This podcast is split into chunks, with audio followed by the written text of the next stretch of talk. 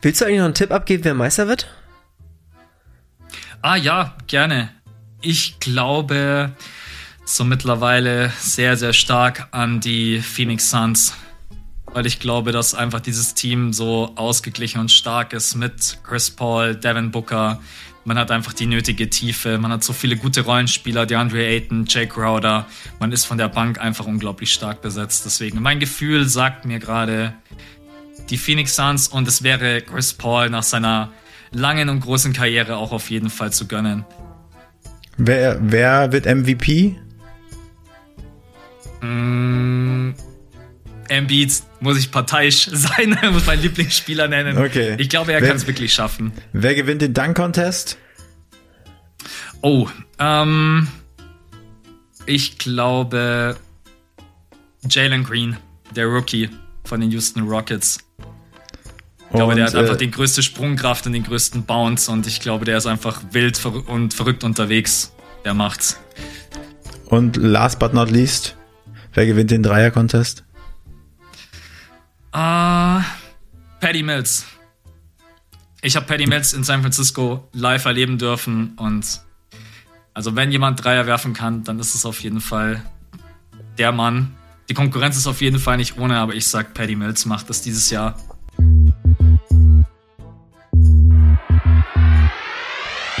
Willkommen bei Hauptstadt Podcast, dem Podcast mitten aus der Hauptstadt mit Wolfgang und dem Erik. Wir interviewen Unternehmer, Schauspieler, Politiker, Sportler, Stars und Sternchen und wer hätte es gedacht, auch echte Berliner Schnauzen. Ich glaub, ich werd bekloppt. Dit muss ich mir jetzt mal geben. Wenn ihr keine Folge von Hauptstadt Podcast verpassen wollt, dann abonniert uns doch einfach auf allen Kanälen und vergesst nicht euren Freunden und eurer Familie davon zu erzählen. Moin und herzlich willkommen im Hauptstadt-Podcast. Na, du Urlauber, wo bist du schon wieder unterwegs? Diesmal von zwei verschiedenen Orten. Äh, naja, ich ist nicht so richtig Urlaub, Erik. Äh, und zwar bin ich geistiger Beistand gewesen für die Sophia, für meine Freundin. Und ja. zwar werden ihr heute die äh, Weisheitszähne gezogen. Und äh, vor ein paar Monaten äh, schon mal zwei, jetzt wieder zwei und die traumatischen Erlebnisse, die, die wehen noch nach. Und von daher habe ich sie jetzt hergefahren, warte in einem Miles-Auto äh, bei, bei strahlender Sonne. Wenn ich nach rechts gucke, sehe ich die Schneeglöckchen und die Krokusse schon aus dem Boden schießen und bete, bete zu Gott, dass nicht noch ein Frost kommt und wieder alle Knösplein äh, zerstören wird. Du weißt und Erik, wie fühlt sich da so, wie fühlt sich da so äh, alleine auf dem Sessel? Äh, erstmal, also du weißt schon, dass für andere wäre das normal Urlaub. Die müssten dafür einen Urlaubstag nehmen. Und ja, Erik. das hier alle auf dem Sessel, ja, Weltklasse. Ähm, ich habe hier meine Ruhe heute, das ist schön. Ähm, ja. Erik, du was? weißt ja aber auch, dass äh, unser Konstrukt, was wir uns da erschaffen haben, ganz besonders ist und sich nichts ja. mit nichts anderem vergleichen lässt. Von daher ist das Argument mit dem Urlaubstagen, lasse ich mal dahingestellt. Du weißt ja auch nicht, lange ich heute schon wach bin. Das muss ich ja immer wieder sagen als Gegenargument. Ja. Und ich heute schon für uns, unser Konstrukt geknüppelt habe. Das heißt, du meinst, als du um 10 gesagt hast, ich kann gar nicht arbeiten, weil ich meinen Laptop im Büro gelassen habe?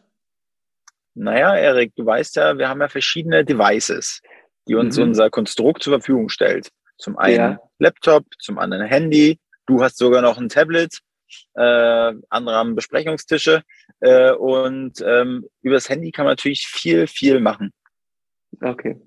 Gut. Ähm, ja, wie war deine Woche? Erik, meine Woche war genauso grandios wie deine, denn wir haben nämlich unser Wochenhighlight gemeinsam miteinander verbracht, denn wir haben den Super Bowl geschaut. Wir haben uns äh, bei mir in der Wohnung getroffen und oder beziehungsweise sind wir gemeinsam hin, weil wir vorab noch einen Podcast aufgenommen haben auf dem Sonntag. Ähm, und äh, dann hattest du ja ganz fleißigerweise alles für Burger eingekauft, ähm, außer das Fleisch. Ähm, und äh, weil das war irgendwie Kommunikationsfehler, ich hätte es kaufen sollen, aber ich war zu geizig, von daher habe ich das ausgeblendet. Und äh, dann ist der, der Chris noch gekommen, äh, der Chris, Christopher William Bellino, den wir auch ähm, interviewt haben, glaube ich, war Folge 50 oder 51. Und äh, ja, dann waren wir zu dritt bei mir in der Wohnung und haben schön Burger gemacht und äh, Guinness-Bier getrunken und Whisky. Und ähm, ja, was, was, wie, wie, wie war es für dich so, Erik? Du warst ja schon, bist ja wirklich selten bei mir zu Hause. Ja. Ähm, sträubst dich ja auch fast dagegen, zu mir zu kommen. Diesmal hast du es bis Herz gebracht. Wie war's? Also Essen war gut. Ähm, wir haben vorher einen Podcast aufgezeichnet, das hat echt Spaß gemacht. Ähm, und ja, dann haben wir einen Super Bowl geschaut. Das war einfach, also ich, ich mag diese Veranstaltung. Ich habe mir auch im Nachhinein nochmal die, ähm, die Halftime-Show angeschaut. Aber grundsätzlich, ich glaube, Super Bowl nachts schauen, da weiß ich nicht, ich, bin ich zu alt zu oder keine Ahnung was, aber das ist mir zu spät. Bin bei dir auf der Couch direkt eingeschlafen, also es war sehr gemütlich, um deine Frage zu beantworten. Und wir haben ja letzte oh. Woche, also wir haben gestern schon drüber gesprochen, für mich in Zukunft heißt Super Bowl schauen nächsten Tag um, weiß nicht, 15 Uhr, 18 Uhr anfangen, Social Media Kanäle einmal zulassen, dass man nicht weiß, was es ausgegangen ist und einfach dann gemütlich einen Tag später. Das heißt, kommendes Wochenende ist ja das ähm, All-Star Weekend. Ja. Ähm, ah, das ist anderes. Und, äh, da, und da werden wir dann quasi äh, das, das schon mal üben, oder was? Oder willst du es da gucken? Basketball ist noch was anderes.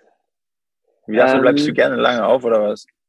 Es fällt mir zumindest leichter irgendwie. Naja, also ich finde es auch spannender. Das heißt dann, wir, wir schauen das dann zusammen wieder. Hm, also Samstag ist ja Dreier, Dunking und ähm, ja. die Skills Challenge. Da würde ich mal üben, gucken mal, wie lange man durchhält nachts. Und aber ich glaube, den, das eigentliche Game, am, am, was ja am Sonntag ist, würde ich sagen, schauen wir, schauen wir gemütlich Montag. Aber wollen wir uns dann versuchen, am Samstagabend zusammenzufinden? Ähm, nee, ich krieg Besuch aus der Heimat. Da bin ich, bleibe ich zu Hause. Okay. Ja, Erik, also du planst dein Leben ohne mich. Das merke ich immer wieder. Aber nicht ja. schlimm. Wo wir gerade beim All-Star Weekend sind, Erik, äh, da haben wir auch einen passenden Gast, nämlich gestern, gestern gerade interviewt, den ja. ich hier an dieser Stelle gerne vorstellen würde. Und zwar ist der Max Sports. Und der Max ist ein äh, Content Creator, ein, ein YouTuber, der ähm, ja von, von der NBA gesponsert wird oder einen Vertrag mit der NBA hat, ähm, auch mit ähm, NBA 2K. Ähm, da ist er auch durch bekannt geworden, dass er, dass er quasi ähm, ja, einfach zeigt, wie er NBA 2K spielt oder wie er es selber spielt. Und ähm, Erik, du kanntest ja Max Sports schon vor mir. Genau, also ich finde seine Analysen, also seine Spielanalysen oder auch seine Analysen von Spielern ziemlich cool. Ähm, also er ist YouTuber, ich würde sagen, das ist so sein Hauptkanal. Und darüber kannte ich ihn. Ich kannte ihn nicht über NBA 2K, also die Sachen habe ich vorher nicht gesehen, sondern immer mal wirklich Auswertungen, wie sieht der Spieler, jetzt zu Wagen hat auch ein paar Videos gemacht gehabt. Und ja, ich bin echt ein Riesenfan, vorher schon gewesen. Und das, Und das Krasse ist ja mega. im Endeffekt, das Krasse ist ja, er hat ja nie Basketball gespielt. Er hat ja äh, von, von klein auf bis 16 oder so hat er Fußball gespielt und äh, kam dann einfach äh, zum Basketball, wie die, wie sagt man, wie die die Jungfrau zum, ah, egal. Äh, und äh, weil mein Kumpel meinte, hey, äh, ne, äh, du musst dir unbedingt NBA 2K kaufen und dann hat er sich erst ein bisschen gesträubt und dann hat er es doch gezockt und äh, dann, ja, hat er sich da reingearbeitet. Er meinte, das war so ähm, wie in alles. Wenn er sich da irgendwo mal festbeißt, dann will er auch jeden, jeden einzelnen Fitzel, jeden einzelnen Hintergrund wissen und hat sich da wirklich reingearbeitet. Und drei Jahre später hat er dann seine erste Analyse. Ich habe mir das erste Video von ihm nicht angeschaut. Erst drei Jahre später, nachdem er der NBA 2K gespielt hat, hat er dann auch erst das erste Basketball-Video dann richtig veröffentlicht. Ja. ja. Auf jeden Fall also, ziemlich cool, äh, vor allen Dingen auch, dass wir sein erster Podcast waren. Also wir waren die ersten, die ihn zum Podcast eingeladen haben. Von daher war es eine Premiere, seine Podcast-Premiere. Er hat auch einen eigenen Podcast. Und ja, auch in dem ähm, in dem Interview ist auch ein bisschen rausgekommen, dass wir uns, glaube ich, gegenseitig ein äh, paar Benefits oder ein paar Bälle zuschmeißen können. Was ich ganz cool fand, äh, was halt aus solchen Gesprächen irgendwie entstehen kann. Ne? Und ich muss sagen, er ist auf jeden Fall ein richtig cooler Dude, ähm, der jetzt äh, letztens gerade in, in, San Francisco war, äh, hat sich die Golden State Warriors, glaube ich, angeschaut, hat auch ein bisschen berichtet äh, von seiner Zeit aus Amerika.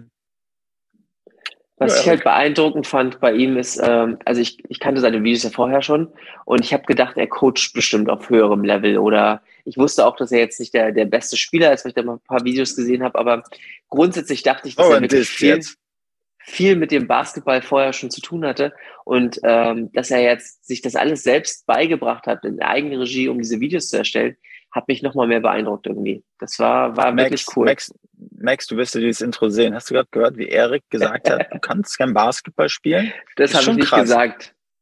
Also nochmal an dieser Folge, falls du Erik schon gefolgt bist, dann folg ihm bitte gleich wieder. Viele Grüße.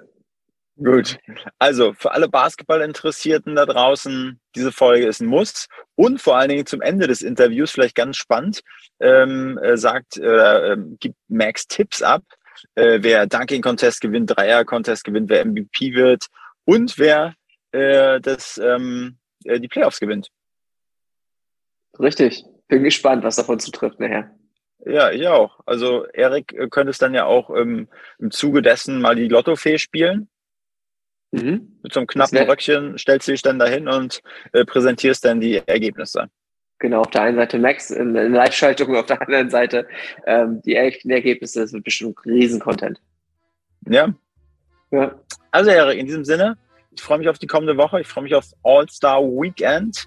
Ja, ich mich und auch. ich freue mich vor allen Dingen auf die Folge und auf das Feedback zur Folge mit Max Sports. Ciao, bis dahin, viel Spaß. Ciao. Moin Max. Hi. Hi. Grüßt euch. Schön, schön, dass du dir äh, die Zeit für uns nimmst. Ähm, es ist ja auch gar nicht mehr morgens, sondern ja schon äh, 17 Uhr abends. Äh, bei dir scheint noch die Sonne zu scheinen oder was ist, oder ist es einfach? Ah, ja, die Sonne geht gerade unter, aber zumindest es bleibt schon länger hell, was schon mal schön ist. Das ist aber geil, bei oder? jemandem, der die ganze Nacht Basketball guckt, ist es jetzt hier guten Morgen, oder?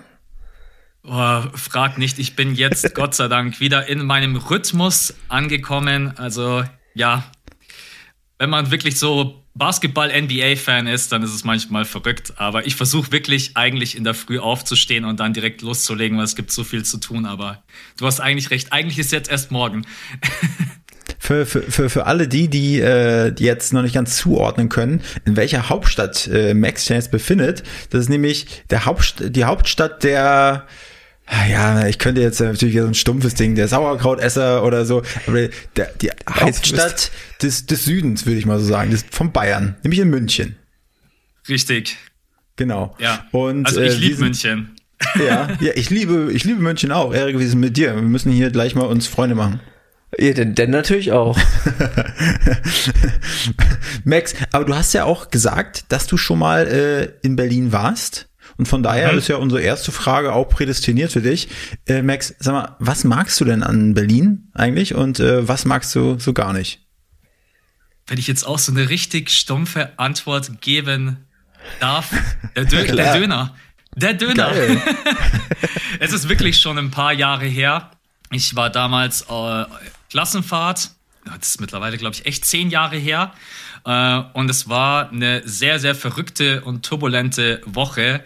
Äh, auch mit sicherlich äh, dem einen oder anderen Absturz. Es war halt Klassenfahrt, ne? Ja, Aber und deswegen. Berlin. Und Berlin. Ähm, an sich muss ich echt sagen, was mir in Berlin gefällt, dass generell so alle Menschen, mit denen man ins Gespräch kam, dass sie einfach ein bisschen lockerer und offener sind als in München. Da muss man als Münchner auch schon immer so ein bisschen ehrlich sein. Wir sind schon auch so ein bisschen unser eigenes Volk. Damit muss man auch klarkommen mit dieser Society.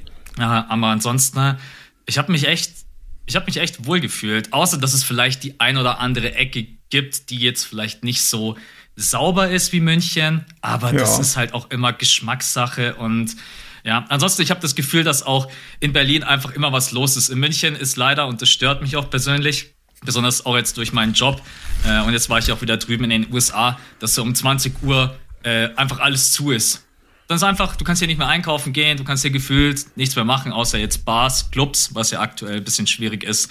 Deswegen, das sind so meine positiven Erinnerungen an Berlin. Kannst du dich noch erinnern, äh, auf Klassenfahrt nehme ich mal an, dass ihr vielleicht auch im Matrix gewesen seid? In so einem schönen Club? Äh, das könnte tatsächlich gewesen. Ja, also es sagt mir auf jeden Fall was.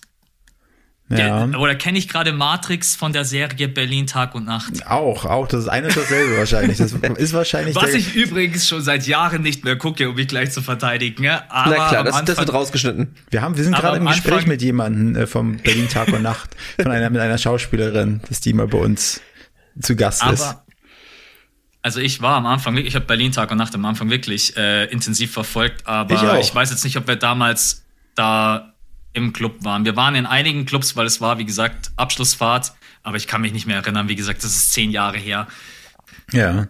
Das heißt, du bist, äh, wenn Abschlussfahrt, dann ist Abifahrt gewesen?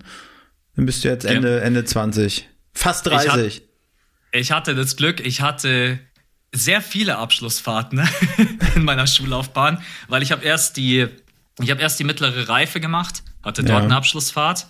Dann habe ich meine äh, Fach- Hochschulreife gemacht, also war auf der Fachoberschule, 12. Klasse, hatte dort eine Abschlussfahrt, habe dann aber noch die FOS 13 gemacht, um dann das Abi zu bekommen und hatte dann noch meine Abschlussfahrt. Geil. Also ich habe so richtig, äh, genau, ich habe das quasi richtig ausgekostet. Nein, Spaß beiseite. Ich war dann auch froh, als es vorbei ist, aber hatte tatsächlich drei Abschlussfahrten. Ne?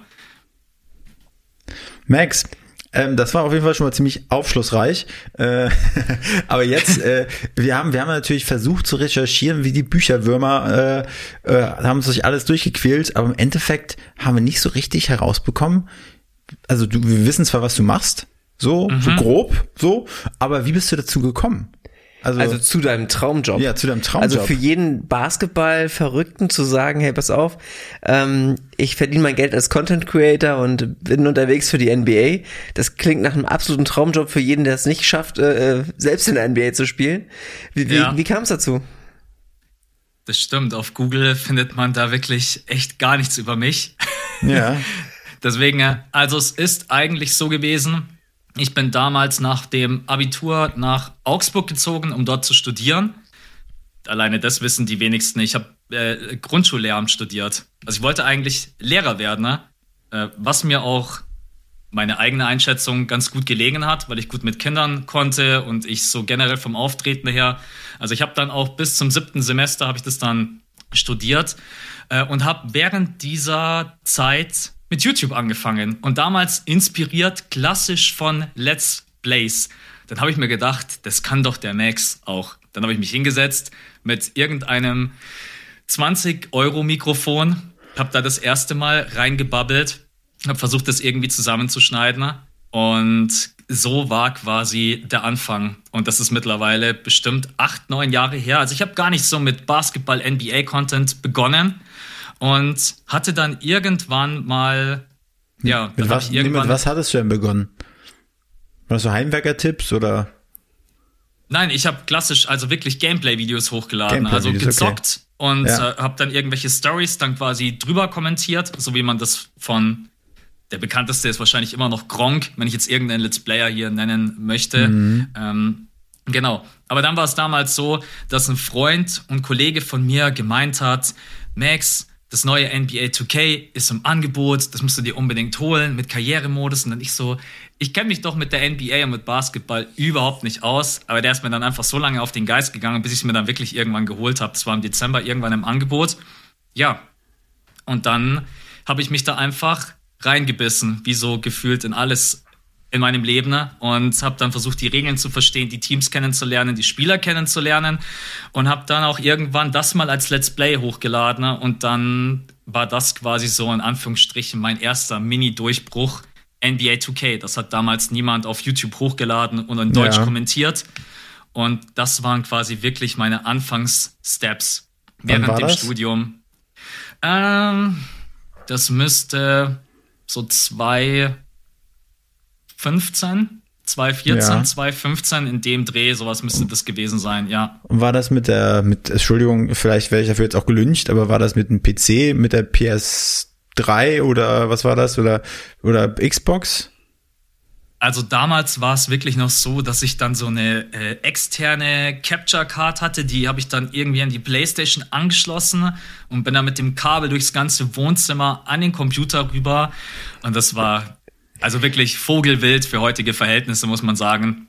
Heute habe ich die Aufnahmekarte im Rechner und habe alles hier beisammen. Genau, also das ist dann, aber damals über die PlayStation vier aufgenommen. Mhm. Genau. Das heißt, und ich glaube, das habe ich auch in einem deiner Videos mal erfahren, du hast eigentlich auch selbst kein Basketball gespielt, richtig?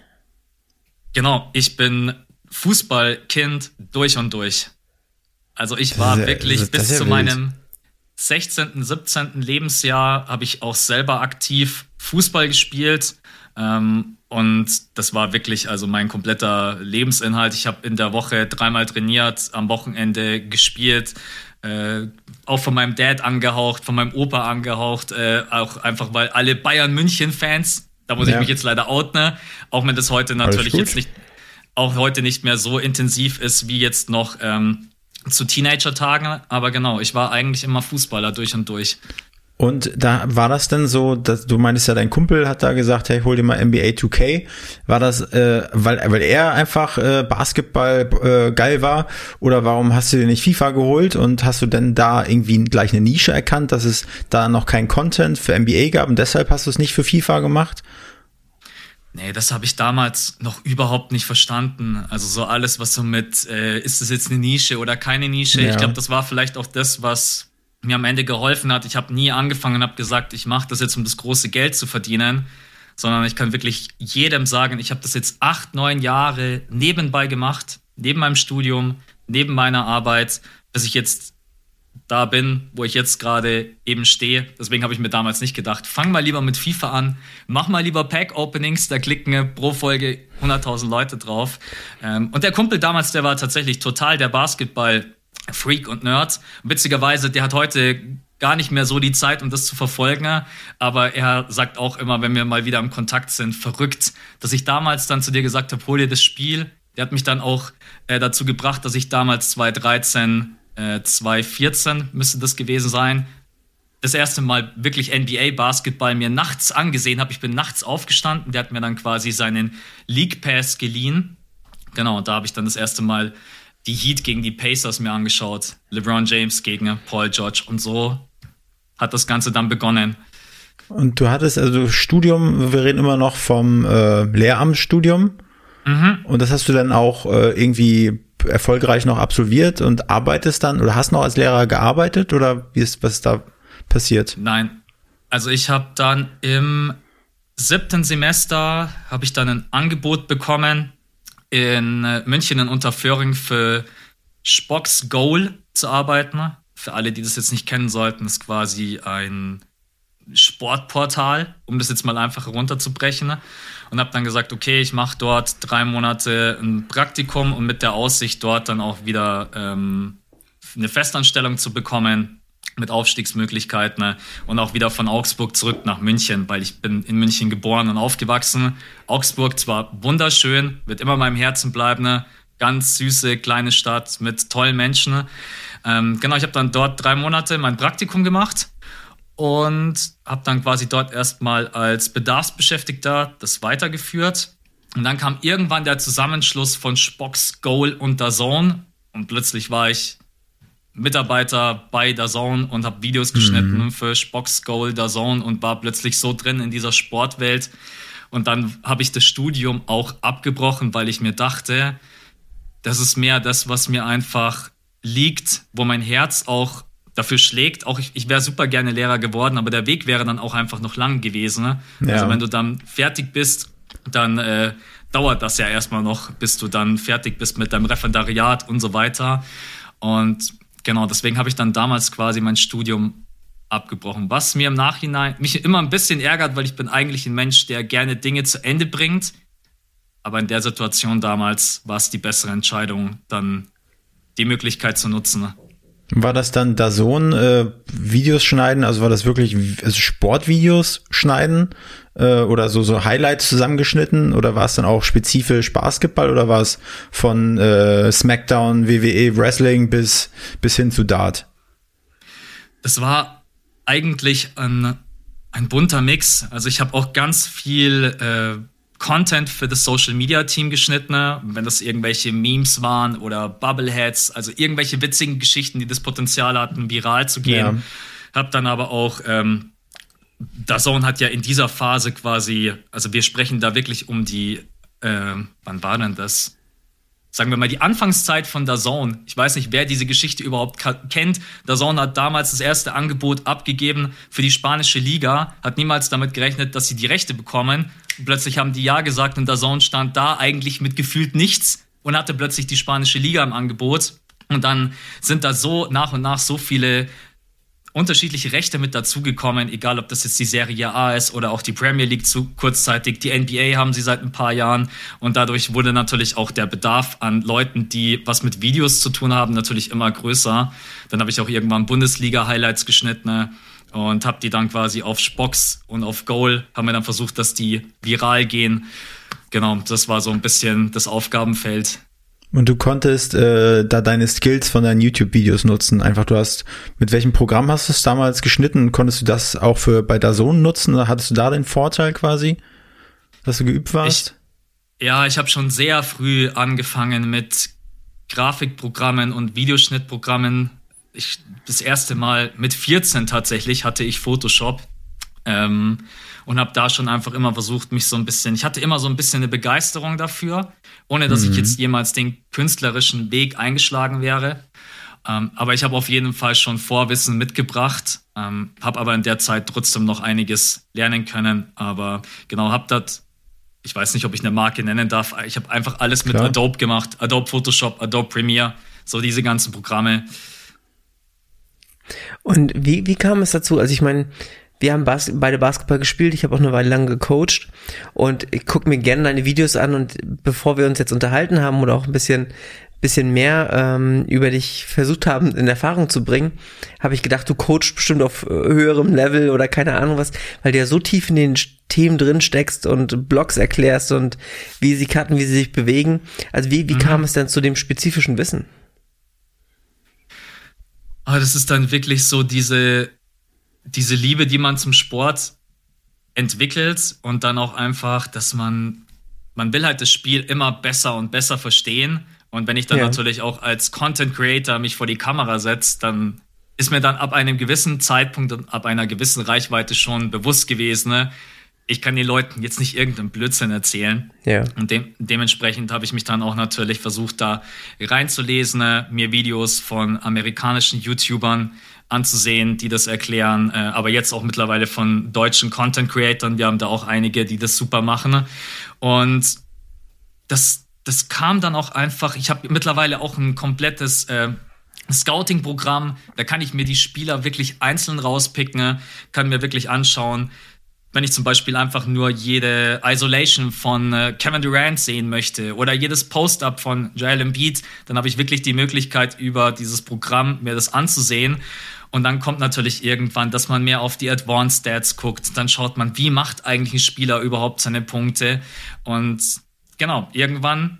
Aber das ist sicherlich auch nicht jedermanns Sache. Es gibt auch die Casuals, die hocken sich einfach vor den Fernseher, NBA, und wie das Spiel am Ende funktioniert und was für Plays da gelaufen werden, ist dem vollkommen egal. Ich will einfach rauf, runter, Körbe und am besten noch drei Poster-Dunks und fünf tiefe Dreier von Stephen Curry.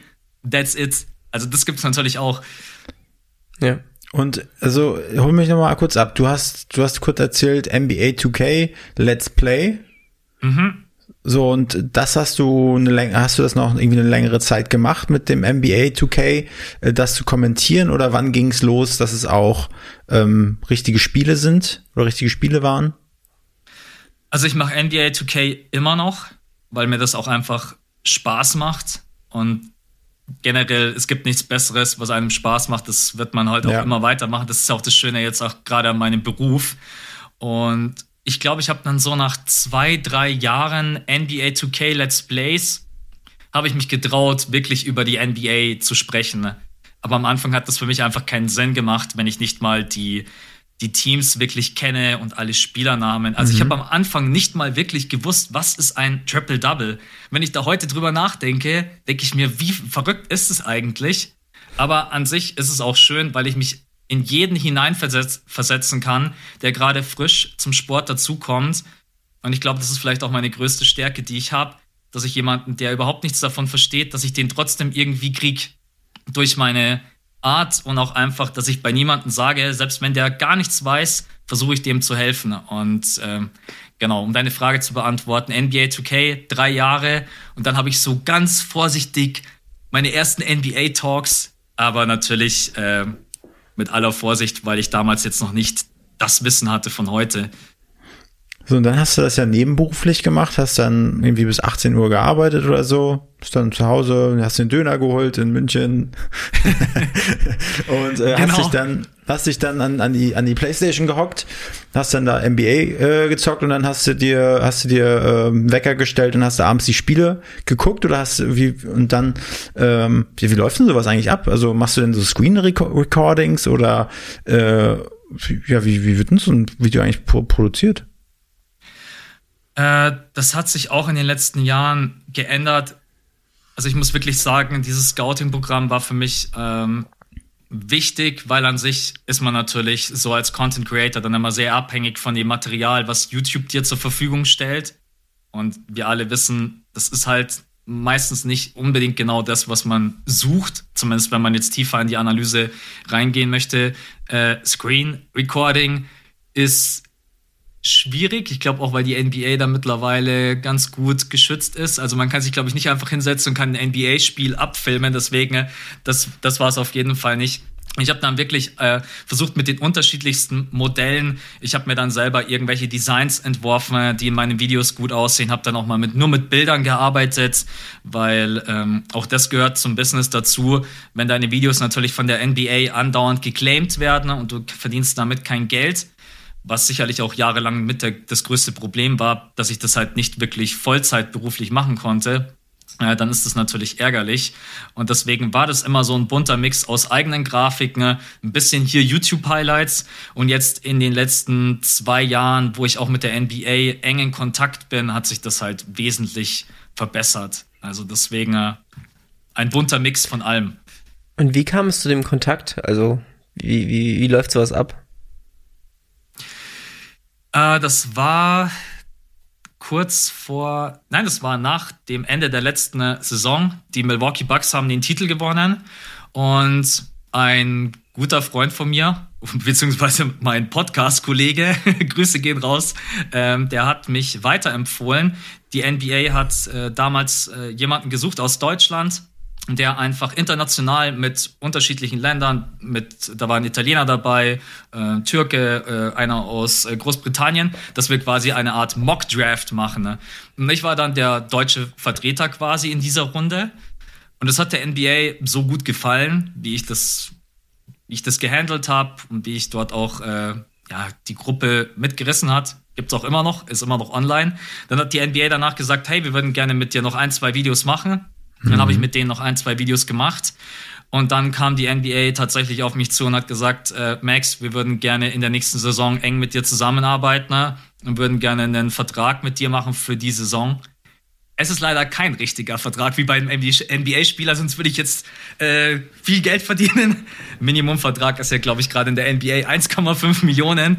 Aber ja, das war eine große Ehre, dass die NBA gesagt hat, dein Kanal ist super, deine Community ist super und wir würden gerne mit dir zusammenarbeiten. Ne? Aber am Ende war es tatsächlich eine Empfehlung von einem sehr guten Freund. Ich habe gesagt, ja, ich mache das. Und genau, jetzt bin ich mittlerweile seit einem halben Jahr aktiv für die NBA. Frage 1, äh, Mock Draft, was ist das? Äh, das bedeutet, dass äh, zum Beispiel wir drei, wir sitz, setzen uns jetzt hin und haben die Spielerliste also Draft ist quasi für die Leute, die sich gar nicht auskennen sollten, ist quasi eine Ansammlung von jungen Spielern aus dem College oder aus der G-League. Und immer nach dem Ende der Saison gibt es quasi einen Draft. Und dann dürfen die NBA-Franchise sich Spieler rauspicken, um das jetzt einfach mal herunterzubrechen. Und genau, ein Mock-Draft ist dann im Endeffekt so, dass wir eine Reihenfolge haben, wer als erstes picken darf. Und so simulieren wir quasi den Draft der NBA nach. Ich habe dann zum Beispiel, ich glaube, ich hatte den sechsten oder siebten Pick. Da muss ich mich halt darauf vorbereiten, wer, welcher Spieler ist denn an der sechs oder sieben überhaupt noch da. Und so sind wir dann einmal durchgegangen. Also das kann man im Endeffekt auch mit drei Leuten machen. Wir waren damals, glaube ich, sieben, wenn ich mich nicht täusche. Und ähm, die zweite Frage, ähm, wenn du von der NBA sprichst, hatten die, hm, haben die ein Office in Deutschland und da war dann der Head of NBA Deutschland ist auf dich zugekommen oder gibt's da oder ist da einer aus, aus dem Amiland auf dich zugekommen? Also wir haben eine PR-Agentur hier in Deutschland, aber die war dafür nicht zuständig. Das war dann äh, das äh, Office äh, NBA Europe und die sitzen in London. Genau, mhm. und die sind dann auf mich äh, zugekommen.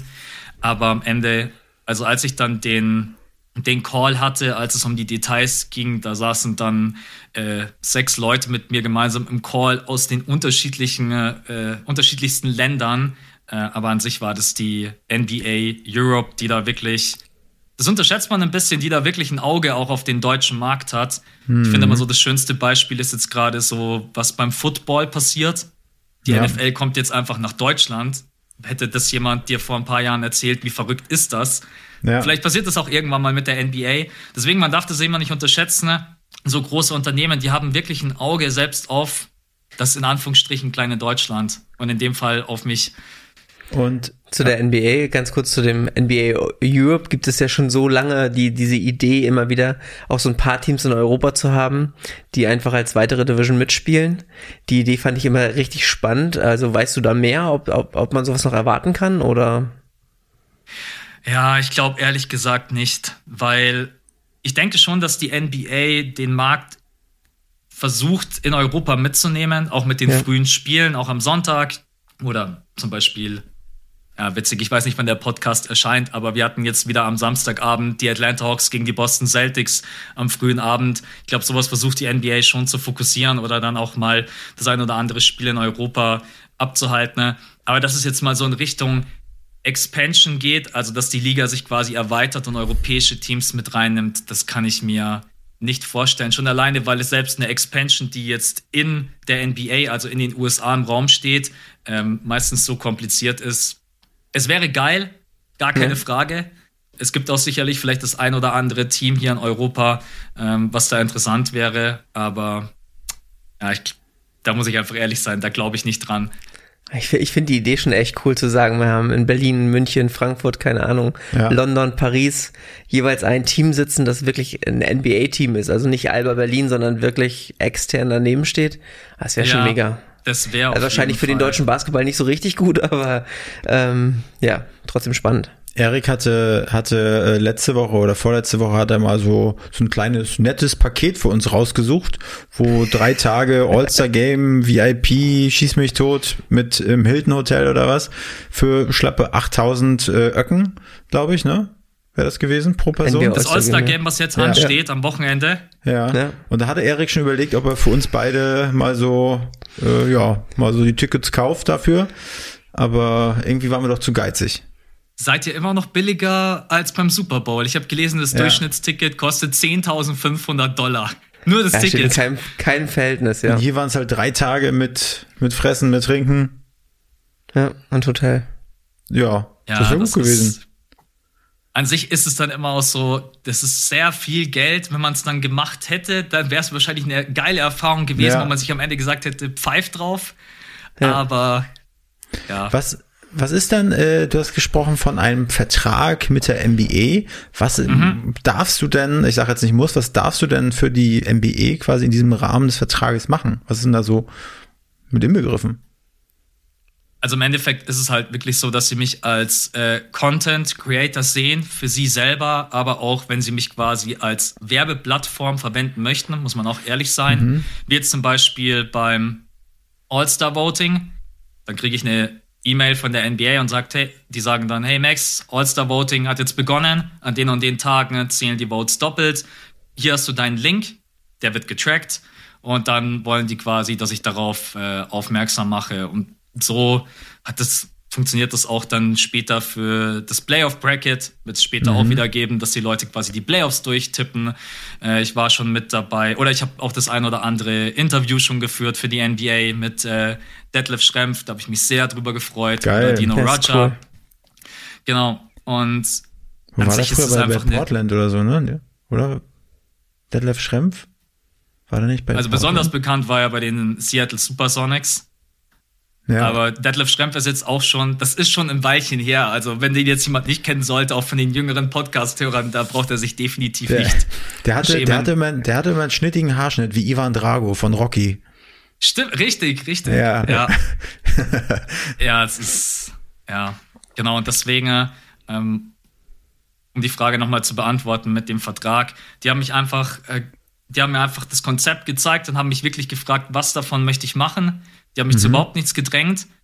Ich habe natürlich gesagt, ich mache alles, weil ja. das ist halt eine, das ist eine riesen Erfahrung. Ähm, wir haben auch eine riesen Fantasy League aufgestellt in Deutschland. Also das ist auch was, was ich niemals, wo ich niemals damit gerechnet hätte. Das sind über 5000 Leute drinnen und genau, so ist es hast einfach. Du, hast du noch geile NBA-Klamotten und so jetzt am Start? So überall ein kleines NBA-Logo mit drauf? Hätte ich ja auch gerne.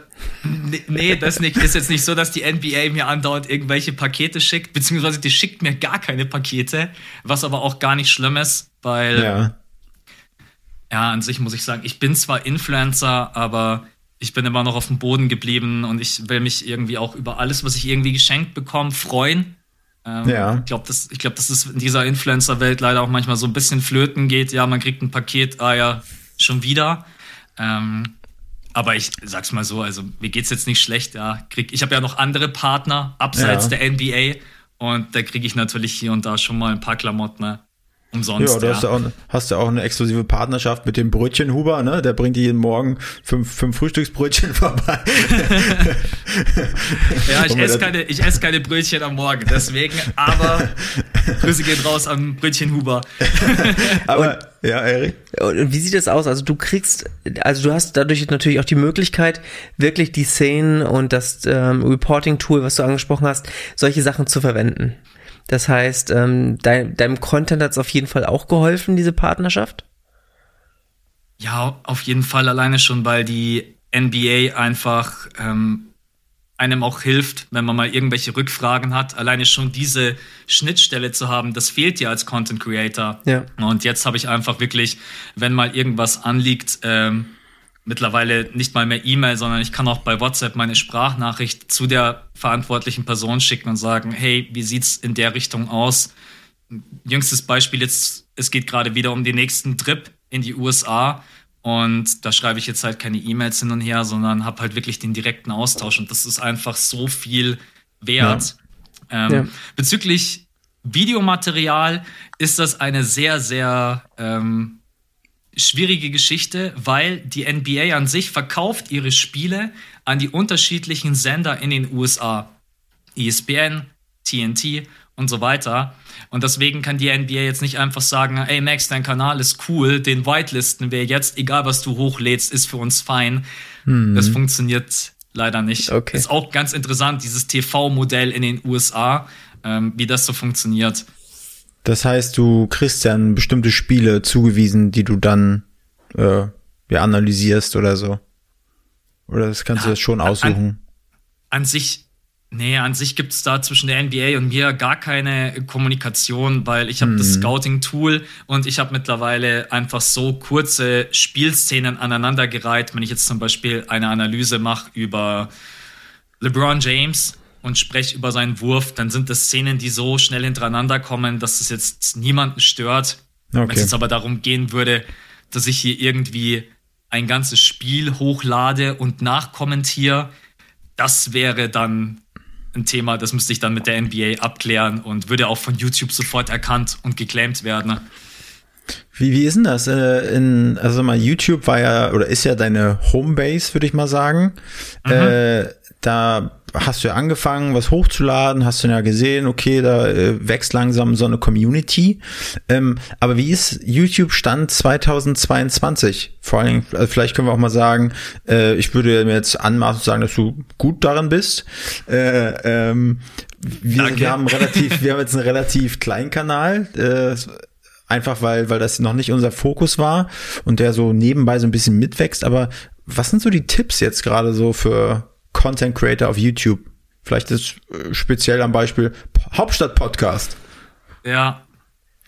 Also an sich erstmal, man muss einfach wirklich Spaß an der Sache haben. Was ich ganz schwierig finde, wenn Leute anfangen und ähm, wollen dann direkt von jemandem gepusht werden oder denken direkt an das große Geld. Ähm, mit YouTube an sich alleine ist das große Geld nicht mehr wirklich verdient. Das muss auch jedem bewusst sein. Ich meine, deswegen werden auch die Produktplatzierungen und die Werbungen natürlich immer größer, weil jeder halt irgendwo auch schauen muss, dass er sein Geld verdient. Aber jetzt an dem Beispiel YouTube 2022, ich finde, für mich ist immer das Wichtigste, wenn ich mir einen Kanal anschaue, ich will einfach, dass diese Person authentisch ist. Erster Punkt. Der zweite Punkt, natürlich musst du mittlerweile mit der Qualität mitgehen. Ich meine, vor 20 Jahren, oder wie lange gibt es YouTube? Wisst ihr das? Ich weiß es gar nicht. Wie lange gibt es denn YouTube? Ich glaube, irgendwie so Ende der 90er oder so. Gute Frage. So hier, Gary Vee, der hat doch mal erzählt mit seiner Wine Library 30 damals. Jahre schon? Ja, Ende, Ende, Ende 90. Ende der 90er, glaube ich. Egal. Gefährliches da, da konntest du ja wirklich, Da konntest du ja wirklich noch die schlechteste Qualität hochladen und die Leute yeah, wow. Ja, heute ist es natürlich, wenn man auch irgendwo unterwegs ist auf Reisen oder wenn man dann auch ähm, sowas wie wir jetzt aufnimmt, da muss es natürlich in einer gewissen Qualität sein. Da darf man sich auch selber nichts vorlügen. Ähm, da habe ich vielleicht gerade noch so die Schnittstelle erwischt, wo ich sagen konnte, ich muss am Anfang nicht sofort auf die Qualität gucken.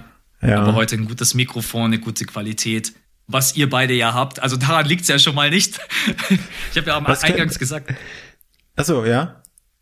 Ich habe eingangs ja gesagt, ihr habt ja echt ein schönes Studio. Da, mhm. ähm, ich sehe auch gerade in der Mitte hängend Hauptstadt-Podcast. Ist mir gar genau. nicht aufgefallen. Ja.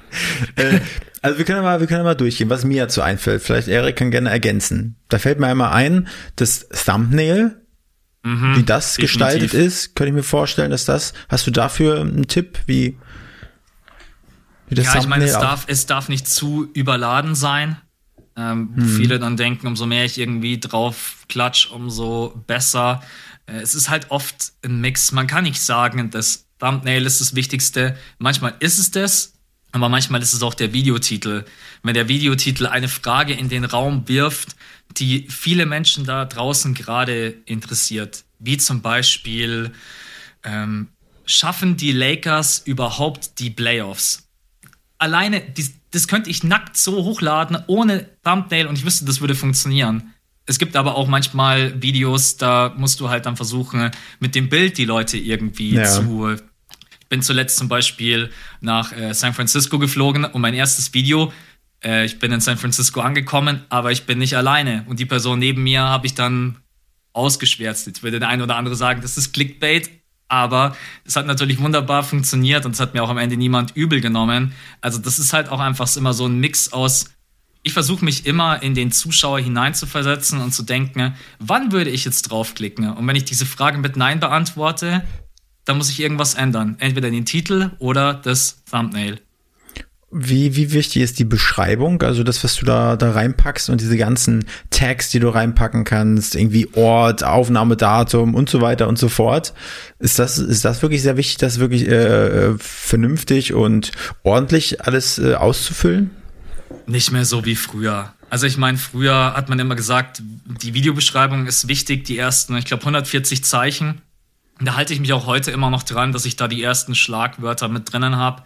Also wenn ich in einem Video jetzt über die Lakers spreche, über LeBron James, über Anthony Davis, Westbrook, dass ich dann wirklich reinschreibe, wir sprechen heute über die schlechten Leistungen der Lakers, wie geht es weiter mit bla bla bla. Aber an sich, aus meiner persönlichen Erfahrung kann ich sagen, Tags achte ich kaum noch und so Dinge wie Aufnahmedatum, Aufnahmeort auch so gut wie überhaupt nicht mehr. Ja. Ja. Und wie macht ihr das? Wir, also wir machen das schon äh, alles äh, sehr, sehr ähm, ähm, ordentlich, würde ich mal sagen. Ähm, mhm. Aber natürlich haben wir gemerkt, dadurch, dass unsere, un, unsere Zielgruppe sehr, sehr breit ist, wir da keine, ja. keine spezifische Zielgruppe haben, leben wir natürlich von den Namen, von der Bekanntheit unserer Gäste. Wenn wir zum Beispiel, wir haben einen Gast gehabt, Henrik M. Broder, das ist ähm, ähm, ein, ein, ein Publizist, ein, äh, äh wie, wie, nennt, wie nennt er sich?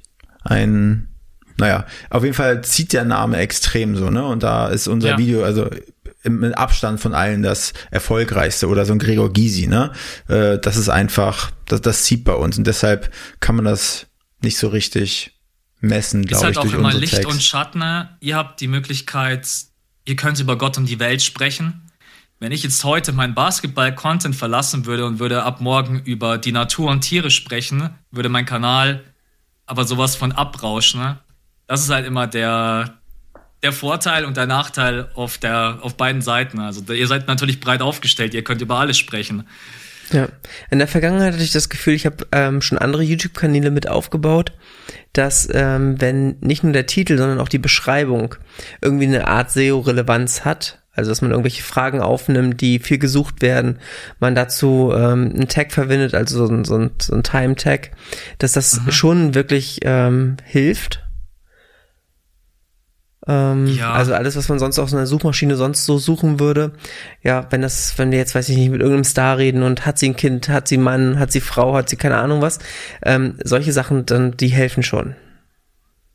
Das schon. Aber da muss es halt ja. wirklich äh, schon sehr hoch gerankt werden, dass es dann ja. wirklich funktioniert. Also genau. was ich noch als Tipp mitgeben kann, dass man einfach zu den Leuten die einen unterstützen, die einem zuschauen, dass man die mitnimmt, dass man denen dankbar ist. Und das bin ich unendlich, weil alles, was ich hier bubble und mache, äh, wenn das sich keine Leute anschauen würden, ne, dann würde mein ganzes Konzept überhaupt nicht funktionieren. Dann hätte ich auch keine Zusammenarbeit mit der NBA, dann hätte ich keine Werbepartner.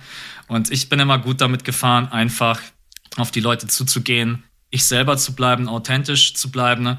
Und deswegen habe ich wahrscheinlich auch irgendwann diesen Pfad verlassen, mich so auf diese Kleinigkeiten zu fokussieren, wie ja. jetzt Text oder ist das SEO relevant, ähm, weil am Ende, wie sagt man, dieses alte Sprichwort, die beste Werbung ist immer noch Mundpropaganda und wenn Leute sagen, hey, der Max ist total nett und den seine ja. Videos machen mir Spaß, dann ist das das Beste. Genauso wie wenn ich jetzt zum Beispiel rausgehe und sage, hey, ich war bei den Jungs vom äh, Hauptstadt Podcast und das war ein super cooles Gespräch dann kommen die zu euch, weil die sich auch denken, ja, der Max erzählt mir jetzt keinen Blödsinn.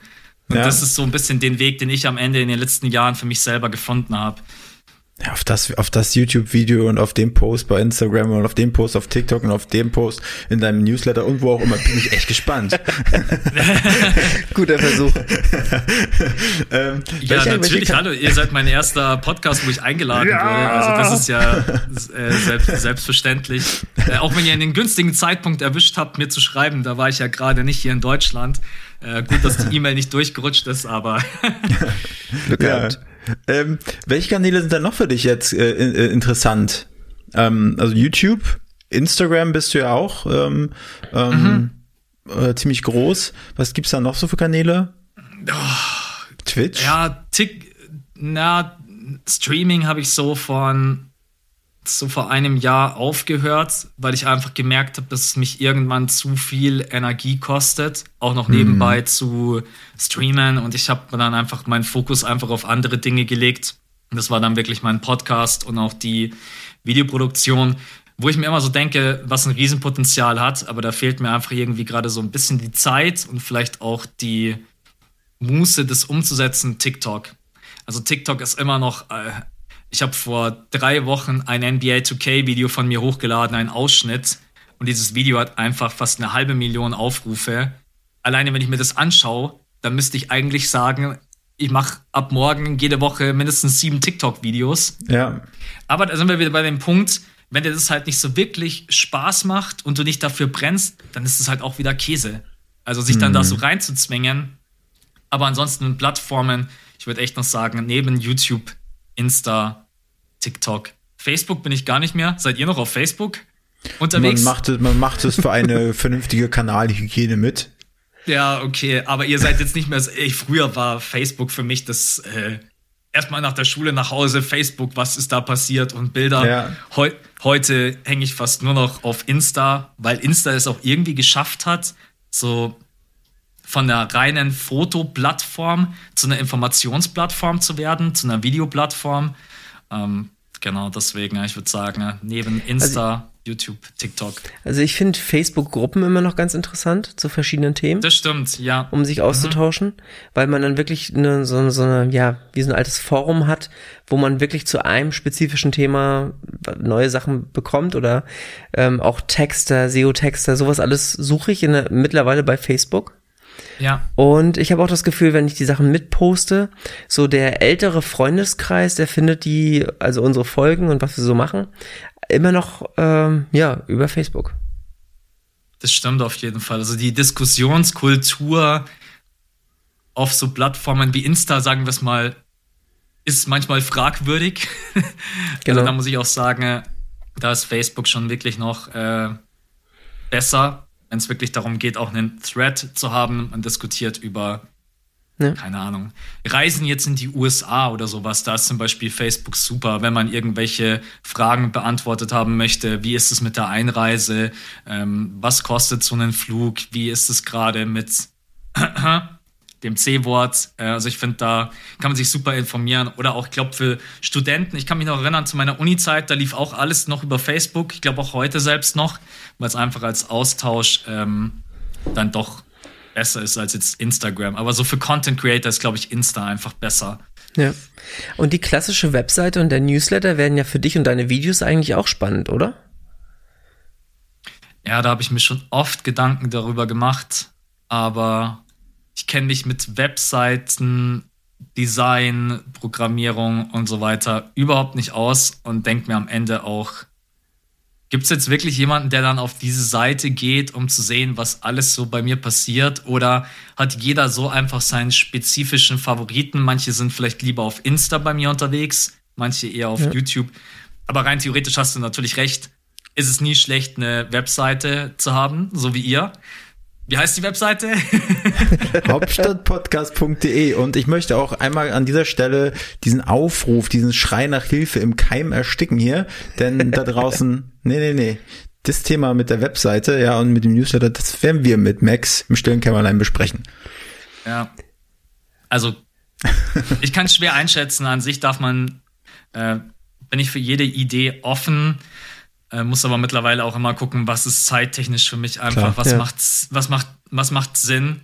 Ähm, deswegen also ja. muss man eine Umfrage machen. Leute, wenn ich jetzt einen Newsletter hätte, würde euch das interessieren, ja oder nein? Also die, die Sache ist ja, das Klassische ist, ähm, die Leute suchen ja eher bei, bei Google als auf YouTube. Und dann werden, würden halt deine Videos vorgeschlagen werden, plus den Blogartikel, dass man einfach zum Beispiel sagt, ähm, Überschrift, Video einbetten in dem Artikel und noch drei Sätze oder vier Sätze dazu schreiben, erhöht einfach nochmal, ja, die, den Reach von dem einzelnen Video, das ja sowieso schon da ist. Ja, jetzt wo ich gerade auch nochmal so darüber nachdenke, wenn man auf Google nach mir sucht und man findet mich eigentlich gar nicht, muss ich mir, glaube ich, da doch nochmal Gedanken ja, so eine Pass auf, ich, mache mach, ich mach Werbung für den Podcast und ihr helft mir bei Website und Newsletter. Machen wir. so machen wir das. Und jetzt kehren wir nochmal kurz zurück zur NBA. Genau. Ja. Ja, ich fange mal an, oder? Äh, so. wenn, wenn du möchtest, gerne, ja. ansonsten nicht. Habt ihr eigentlich so. ein Favoritenteam oder einen Lieblingsspieler in der NBA? Das Sorry, wollte ich, ich dich gerade fragen. Du, du fängst an, dann sind wir dran. Ja. Ah, okay. Also, fangen wir mal an. Lie ja, Lieblingsteam habe ich äh, aktuell zwei. Äh, einmal die Philadelphia 76ers, so ein bisschen aber auch aufgrund von Joel Embiid, der einer meiner Lieblingsspieler ist, jemand, der gar nicht so beliebt ist in der Liga. Deswegen wundern sich da auch manche, warum jetzt genau Embiid. Aber ich habe den schon verfolgt, bevor er in die NBA kam und wie seine Entwicklung, der ist einfach gerade einer der besten Center in der Liga. Und auf der anderen Seite die Golden State Warriors, denn die habe ich schon verfolgt. Da haben Stephen Curry und Clay Thompson noch gar keinen Titel gewonnen, aber ich fand das einfach faszinierend, wie zwei junge Kerle den Dreier so gut treffen können. Und deswegen äh, Warriors, Sixers und auf jeden Fall Stephen Curry, Clay Thompson und Joel Embiid. Okay. Und, so, wer ähm, von euch will als nächstes? naja, Erich. Ich muss ganz ehrlich sagen, ich habe damals viel Basketball gespielt und ähm, auch immer mal so am Rand geschaut, aber die NBA war einfach zu schwierig, damals in meiner aktiven Zeit zu verfolgen. Man hat dann mhm. immer mal diesen Blogartikel über Nowitzki und Co. gelesen oder hatte auch so ein paar Trikots von Stars, die man so am Rand oder aus der Presse mitbekommen hat. Aber ich habe es nie so richtig gesehen, so Spieler zu verfolgen. Und ja. zum Beispiel so Nowitzki, der in seiner ersten Saison wirklich nicht gut war und sich dann gemausert hat mit seinem Team. Und ich habe das Gefühl, das sieht man gerade bei den Wagner-Brüdern so ein bisschen, dass man das, mhm. dass man mit denen nicht mitwachsen kann, aber wenn man sich ein Team rauspickt, weil man nicht so die Zeit hat, die zu verfolgen, wie sie sich entwickeln und vielleicht auch weiterentwickeln und ähm, vielleicht auch, steht natürlich alles in den Sternen, ähm, sind jetzt nicht bei dem besten Team unterwegs, deswegen auch viel Spielzeit. Ich weiß nicht, ob es in anderen Teams auch so wäre, aber das finde ich gerade mega spannend. Also mir die Spiele einfach anzuschauen und zu gucken, sind neue Bewegungen dabei, wie, wie integriert er sich und oder die sich, ähm, das finde ich gerade, macht mir Spaß zuzuschauen. So, jetzt aber mal Butter bei die Fische. Junge, bist du wieder ein Politiker? Wir wollen Namen hören und ein ja, Team. ich, ich finde Orlando gerade macht, macht mir Spaß zu schauen, wie die sich entwickeln. Okay. Also Franz Orlando Wagner und, und, Orlando. Ja. Und das ist dein Lieblingsspieler, Franz Wagner gerade? Ja, ist schwierig. Würde ich sagen, ja. Ja? Ja. Okay. Ja, ich wurde ein bisschen so von angesteckt von Erik, deshalb ich gucke mir jetzt eigentlich auch äh, gerne Orlando-Spiele an, obwohl ich mich dann immer die Pest ärgere, wenn ich Anthony Cole dann äh, spielen sehe, weil ich mir immer das Gefühl habe, da klappt wenig äh, dann, äh, wenn, wenn der auf dem Feld ist. Aber ja, Franz Wagner gucke ich mir, also sieht auch ein bisschen schlaksig aus, aber ich finde es einfach geil. Ja wieder, wieder spielt. Aber ich wenig, wenig irgendwie gesehen haben, was für ein Spiel waren das, wo der da auf einmal so über das ganze Feld geflogen ist, gefühlt Ja Morant. Äh, Ja Morant, äh, ja. Ja, Von den, den Memphis Grizzlies. Den finde ich einfach krass, so auch wieder ja so Athletik, wie der springt, auch seine Haare, die machen irgendwie nochmal 50 Zentimeter größer. Und mhm. wieder finde ich so, ich habe das letzte Mal so, das habe hab ich mich fast wie bei der NFL gefühlt, da ist er in die Zone gezogen, irgendwie ist er da durch so einen schmalen Korridor mit so einer seitlichen Dribbelbewegung durch und hat sich irgendwie den kleinsten Freiraum äh, erschlichen und hat dann abgeschlossen. Und das fand ich ziemlich cool, deshalb würde ich den eigentlich, den mag ich ziemlich gerne spielen sehen. Also ich meine, Ja Morant und Franz Wagner sind auf jeden Fall super Picks. Ich, Franz ist super wichtig für den deutschen Markt, denn machen wir uns nichts vor, so ein junger Spieler, der vor allen Dingen jetzt auch so gut spielt, wie er es gerade tut, äh, ist einfach wichtig, weil Dirk Nowitzki war damals einfach jemand, der auch den Basketball sicherlich in Deutschland nach vorne gebracht hat. Und jetzt wieder mit Franz Wagner, Moritz Wagner. Ich meine, wir haben auch Dennis Schröder, Daniel Theiss und so weiter, aber die werden jetzt ja auch nicht gerade jünger. Und Franz Wagner ist schon so, glaube ich, ein bisschen die neue deutsche Hoffnung bei den Orlando Magic. Deswegen äh, mal unabhängig davon, ähm, wie er jetzt spielt, wichtig einfach wieder einen jungen Burschen ne? Burschen, das sagt man heute, glaube ich, gar nicht mehr, einen jungen Kerl in der Liga zu haben. Und auf der anderen Seite, ja, Ja Morant ist gerade auf dem Weg, der nächste große Superstar in der Liga zu werden. Ne? Also es gibt kaum jemanden, der, der besser am Korb finishen kann. Das ist wirklich atemberaubend, sein komplettes Ballhandling, Up and Under, seine Athletik und was für ein Selbstvertrauen er auch mitbringt. Da denke ich mir auch so oft, was habe ich eigentlich so mit 2021 gemacht? Nicht in der NBA gegen die größten Athleten auf diesem Planeten gespielt und habe mir einfach ja. mal so gedacht, ich springe jetzt über einen 2 Meter 10 Typen hinweg. Das, ist, das darf man auch oft nicht vergessen, dass wie jung die alle sind. Ja. Da habe ich mich auch richtig erschrocken, weil ich man vergleicht sie irgendwie oder ich komme da, ich vergleiche mich öfters noch so, erzähle ich immer runter, so viele Jahre Unterschied. Ach ja, zehn ist ja jetzt gar nicht so viel, ne? aber wenn man sieht, zum Beispiel jetzt Orlando sind ja irgendwie ganz viele Anfang 20 oder 2021, wo ich mir dachte, Cole Anthony sieht schon aus wie, äh, als wenn er gleich in Rente geht, aber er ist ja auch erst Anfang 20 alle Magic-Fans haben gerade abgeschaltet. ich muss ganz ehrlich sagen, ich, fand, ich finde es auch spannend zu sehen. Also ich war früher viel äh, bei Alba und Co., habe da auch als Jugendtrainer so ein bisschen mitwirken dürfen. Und mhm. dann einfach zu sehen, wie dann die jungen NBBL-Spieler ähm, Spielzeit bekommen. Dann kriegen sie da mal zwei Minuten, da mal drei Minuten, dann fangen sie den Ball nicht, dann äh, passen sie den Ball ins Aus, weil dann doch irgendwie diese drei Sekunden nur bekommen und wissen, wenn sie jetzt einen Fehler machen, sind sie direkt wieder runter. Das hat den, ähm, hat auch dazu geführt, dass sie so aufgeregt waren, dass es alles nicht lief. Und zu sehen, dass es in der NBA halt so junge Leute gibt, die so viel Spielzeit bekommen, so viel Selbstvertrauen schon äh, vor, also gibt ja genug Rookies, die man gerade beobachten kann, die, die mega auftrumpfen. Und ähm, das einfach zu sehen, wie viel besser sie es hinbekommen. Also ich weiß nicht genau, ich verfolge die BBL gerade gar nicht mehr, ob das, ob sich das geändert hat, aber zu dem Stand vor ein paar Jahren, was, was, was ich so regelmäßig mitbekommen habe, das ist schon, das sind Welten. Also das liegt, glaube ich, zum Großteil einfach an den unterschiedlichen Systemen. Äh, in den USA am College ist einfach der Druck schon ein ganz anderer in jungen Jahren. Wenn du da wirklich reinkommst und hast das Ziel, ich möchte in die NBA, äh, ja. dann ist einfach die, die Competition, außer du bist jetzt hier der nächste Zion Williamson, ne, der gefühlt jeden sowieso einfach mit seinen 120 Kilo äh, in die Tasche steckt. Aber ich denke einfach, dass man in den USA schon viel früher diesen Druck spürt.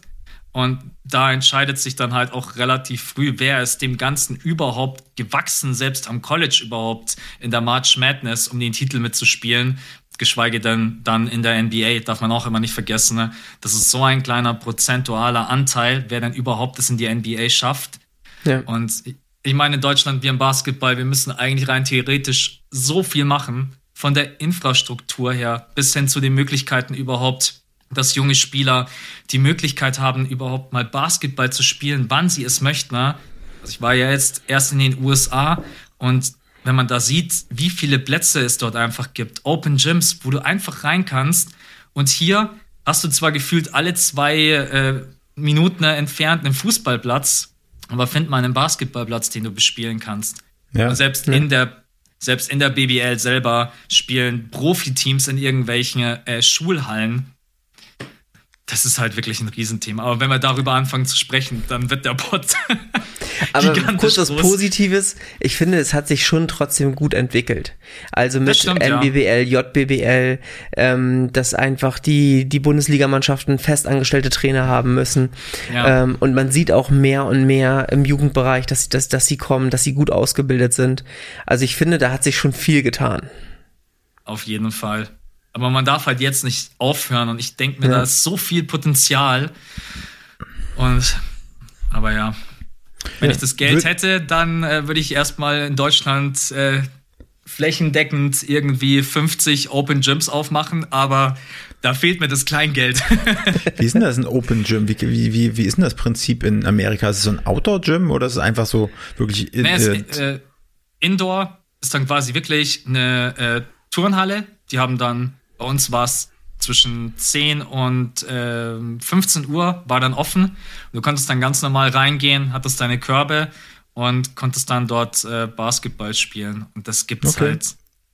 Ich meine, ich versuche hier ja auch immer wieder Basketballplätze zu finden ne? und dann kommt der Hausmeister und geht dir auf den Geist und wo du dir so denkst, will hier einfach nur Basketball spielen, ich will ja, ja nicht mal irgendjemanden ne? nerven. Äh, genau, deswegen Open Gyms Könntest du dir denn vorstellen, nach Amerika zu gehen? Ja. Vielleicht nicht komplett, also dass ich sage, ich bleibe wirklich ein ganzes Jahr drüben, aber dass ich sage, berufsbedingt, dass ich zu den Zeiten, wo es wirklich ähm, für meinen Beruf wahrscheinlich besser wäre, drüben zu sein, also in der, während der Saison, während der Playoffs, ähm, dass ich dann sage, ich komme in der Sommerpause nach Deutschland und zu Weihnachten, zu solchen Ereignissen. Ja doch, das könnte ich mir schon vorstellen. Und ist auch echt ein Gedanke von mir, den ich jetzt aber erstmal.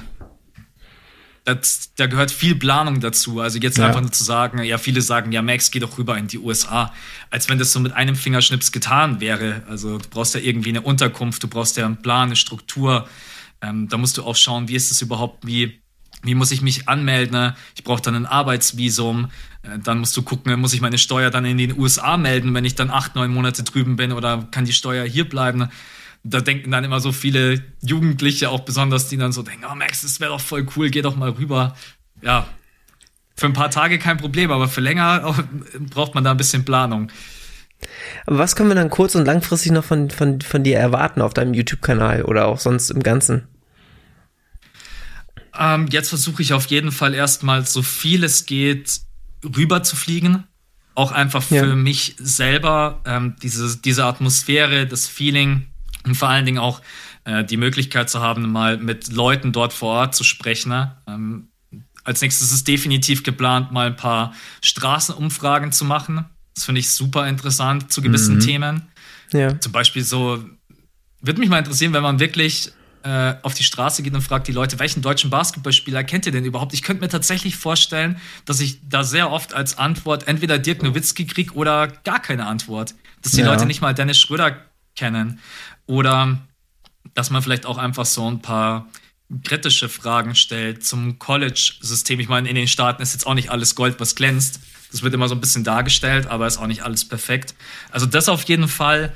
Und ja, also auf meinem YouTube-Kanal auf jeden Fall erstmal das weiter, weiter Gas geben, NBA-Talks und vor allen Dingen nach wie vor mein großes Ziel, einfach mehr Leute zum Basketball zu bekommen. Das bedeutet auch mich selber beim Basketballtraining zeigen, wenn ich draußen bin. Äh, genau, das ist so das, was demnächst geplant ist.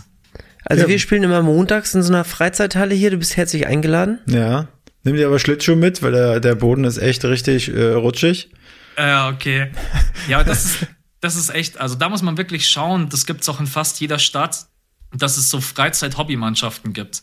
Also für ja. alle Leute, die jetzt vielleicht gerade zuhören sollten, ne, schaut einfach mal in eurer Stadt. Äh, da gibt es dann auch wirklich unterschiedliche Altersklassen und geniert euch nicht.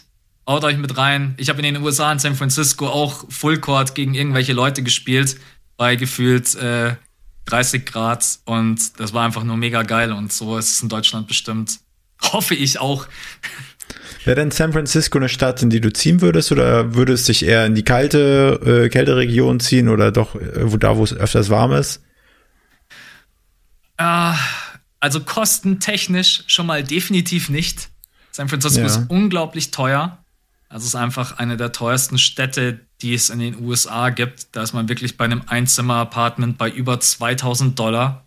Wow. Und das muss man erstmal, das muss man erstmal verdienen. Das hat man auch bei den Lebensmitteln gemerkt, die wir dort vor Ort gekauft haben. Also da ist man wirklich bei der kleinsten Kleinigkeit, bei dem Joghurt oder so, ist man da irgendwie mal schnell drei, vier Dollar los, wo du dir denkst, wow. Ähm, aber an sich denke ich, würde ich eher an die Ostküste ziehen. Zum einen, weil die Zeitverschiebung ein bisschen kleiner ist, also keine neun Stunden, sondern fünf Stunden. Und weil ich näher an zu Hause dran wäre. Ich meine, von New York, Miami ja. oder wo auch immer ist es einfach schneller nach München geflogen als von Los Angeles oder von San Francisco. Deswegen, okay. ja, San Francisco war wunderschön, besonders in der Gegend, wo wir waren, Potrero Hill. Aber alleine schon kostentechnisch auf gar keinen Fall. Falls, hab, falls, hab, falls wir mal in München sind, kommen wir dich auf jeden Fall besuchen, dann zocken wir mal. Ja, mach das. Sehr, sehr gerne. Also ich war in Miami und habe da ähm, äh, Wade, Bosch und ähm, LeBron James spielen sehen. Mhm. Und da in der Halle, das war schon mega cool. Also direkt das unter der Halle sitzend ist, war jetzt vielleicht nicht, nicht der beste Platz, aber mit Feuerwerfern zum Anfang und das war einfach eine Riesenshow. Und dann kommen da kleine Kinder raus, die einfach jetzt Basketball spielen dürfen. Das war ja. schon, war schon beeindruckend. Ich hoffe auch, dass ich LeBron James nochmal, bevor er einen Abgang macht, dass ich ihn nochmal sehen darf. Also das ja, aber wie war das? Der will ja zu lange da bleiben, bis er mit seinem Sohn zusammen spielt oder bis er ihn in, in der Liga sieht. Genau. Ich glaube, vorher kriegt man den nicht aus der Liga raus, bevor sein Sohn da ist. Und er hat auch schon gesagt, er ist bereit, die Lakers zu verlassen, wenn sein Sohnemann dann gedraftet wird. Und ja, vielleicht. Schon krass. Sehen ja. wir LeBron James dann irgendwo bei den Orlando Magic. Ich habe keine Ahnung, wo es dann am Ende hingeht. Aber ja, ich meine, das auf die Schlachtbank kommt. Ja, das muss man sich mal vorstellen, dass der Papa dann mit seinem Sohn gemeinsam noch in der Liga spielt. Also, ja, Wen würdest du gerne mal interviewen? Ähm, Stephen Curry. Definitiv. Weil ich glaube, es ist einfach ein, ich glaube, es wäre ein angenehmer Interviewpartner, der viel zu erzählen hat, auch von seiner Karriere, der halt auch schon viele Hochs hatte, aber auf ein ganz, ganz großes Tief mit der Finals-Niederlage gegen die Cleveland Cavaliers. Und ich würde einfach so einem Spieler gerne mal andere Fragen stellen, wie so die klassischen Ami-Fragen. Ne? Einfach auch mal ins Detail gehen, wenn es wirklich dann um, um seinen Wurf geht oder auch um sein Ballhandling oder wie wichtig ist auch das Coaching. Und genau, da würde ich mal sehr, sehr gerne mit Stephen Curry. Ist ein großes Ziel von mir, wo ich dann sage, wenn ich das mal geschafft habe, dann kann ich auf meiner Liste einen großen Haken machen. Ja. Falls du, falls du ihn persönlich dann mal vors Mikro äh, kriegen solltest, ein Tipp, keine Gummibärchen ihn hinstellen, sondern eine Schale voller äh, Mundschutz, auf den er rumknabbern kann. Ach so, ja. Der Klassik. Der Klassik. Ja. Aber schau mal, das wäre zum Beispiel doch eine interessante Frage, die man ihn mal stellen könnte. Also wann hat er damit begonnen? Oder ist es für ihn jetzt einfach nur noch reine Routine? Oder ist es was, was er einfach braucht, um sich sicher an der Freiwurflinie zu ja. fühlen? Ähm, Habe ich jetzt so in der Form noch nie irgendwo als Frage mal gesehen. Ja. Na dann, die kannst du ja dann auch rot und gelb und so einfärben. Sag ich, ich habe eine Frage vom Hauptstadt-Podcast mitgebracht, Stephen Curry. Oh ja, I have heard about uh, Hauptstadt-Podcast. of course. Ja. But, äh, Max, ähm, Erik, hast du noch eine Frage? Äh, ich finde das Gespräch mega angenehm. Wir könnten es wahrscheinlich noch Stunden ziehen, aber eigentlich nicht so richtig. Max, ähm, wir bedanken uns auf jeden Fall schon mal im Voraus dafür. Äh, ne, für, für, für die Unterstützung, äh, aber und dafür, dass du uns äh, auch namentlich bei Stephen, äh, bei Steph Curry erwähnen wirst. Aber äh, wir fragen jeden äh, unserer Gäste zum Abschluss, äh, wen er gerne als nächsten Gast auf diesem Sessel hier gerne sitzen und hören wollen würde. Welche Person wäre das bei dir? Vielleicht oh. realistisch gesehen. Nowitzki ja, haben wir schon sagen, versucht, das hat nicht so richtig gut funktioniert. Aber wir sind noch, wir sind noch dran. Ja, ich wäre jetzt tatsächlich auch bei so Nowitzki gewesen. Ähm, eine Kategorie weiter drunter wäre äh, dann tatsächlich Holger Gschwindner gewesen, also der äh, ja. Coach, der ehemalige von Dirk Nowitzki. Ähm, ich glaube, es wäre sogar gar nicht so unmöglich, den zu bekommen, wenn man da die richtigen Kontakte hat.